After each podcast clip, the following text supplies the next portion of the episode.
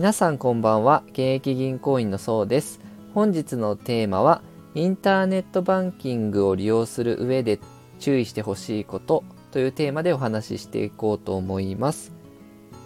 え皆さんはネットバンキング利用されますかね？私も便利でスマートフォンのアプリ使ってねいろいろ銀行のネットバンキングのアプリ利用したりインターネットのネット銀行の口座使ったりもするんですが今ですねインターネット口座からこう勝手に預金が送り出されてしまう不正送金被害というものも増えてきてるんですね。まあ、2023年上半期でいうと約今そういう被害が30億ですねに上ってますよと過去最悪のペースで今進んでるみたいなんですね。で私も銀行で働いてるので、まあ、お客様からねこういう、えー、詐欺被害に遭ってしまったとかね、えー、ここにネットバンキングにログインしてここに振り込んでくれみたいなこう操作電話つなぎながらねやってしまったとかね。っていう事例を聞くんですが、まあ、そういったね一般的に被害の多くというのは金融機関、まあ、そういう不正送金の被害に遭ってしまった場合、まあ、金融機関で保証は受けられるんですが、まあ、利用者に落ち度があるとその保証の金額というのがですね減額されちゃうケースがあるんですね。でこの利用者に落ち度があるというふうに見なされちゃうケースですね。まあ、どういったものがあるのかを知っておいていただきたかったので皆さんに共有できればと思います。例えばですね、まあ、銀行が複数回にわたってですね、まあ、具体的に注意喚起した手口で騙されてしまいましたよ。まあ、最近こういう事例が多いですっていう注意喚起ね、ぜひ注意して見ていただきたいんですけど、あとは警察や銀行を語る者に対し安易に ID やパスワードを教えるという例ですね。まあ、基本的に銀行員だったりとか警察の方がね ID パスワードを聞くってことはね怪しいなって思っていただいて基本的にはないので、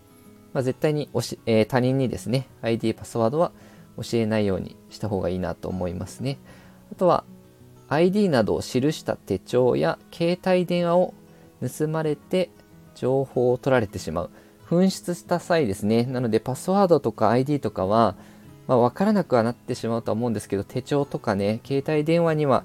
残さない方がいいよっていうところですね。あとは身に覚えのない残高の減少を認識したのに銀行への通報を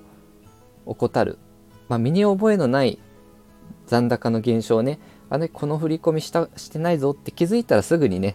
銀行へね通報するようにしてください。是非放っておかずにですね。なのでこういうことがあってしまうと落ち度があるとみなされてしまって減額されるケースがあるのでぜひぜひ気をつけてください。あとはそうですね。銀行などを装ったメールショートメッセージとかね。メールやショートメッセージで偽サイトへ誘導して ID やパスワードを盗むフィッシングっていうのも多いので、まあ、これはね、まあ、ぜひそういった外部のメールからじゃなくてあの心当たりにない SMS とかね開かずに金融機関が出してる公式のアプリね使うようにしてただければなと思います。で結構ですねこういった事例ですね、まあ、全銀行の調査によると、まあ、2019年から2022年度ですね。で金融機関の対応不正送金被害の保証の対応状況をね確認したところ8.2%はね全く保証の対象にならなかったですよ、まあ、全額保護してもらえなくてただこうお金を取られてしまったっていうケースもあったみたいなので皆さんもね是非この辺り気をつけていただければなと思いますこのように収入を上げる支出を下げる運用するをテーマに、えー、最新の経済情報ですね分かりやすくお伝えしますので、よかったらチャンネルの方フォローよろしくお願いいたします。メンバーシップもやっておりますので、ぜひ皆さんの参加もお待ちしております。本日は以上です。ご視聴いただきましてありがとうございました。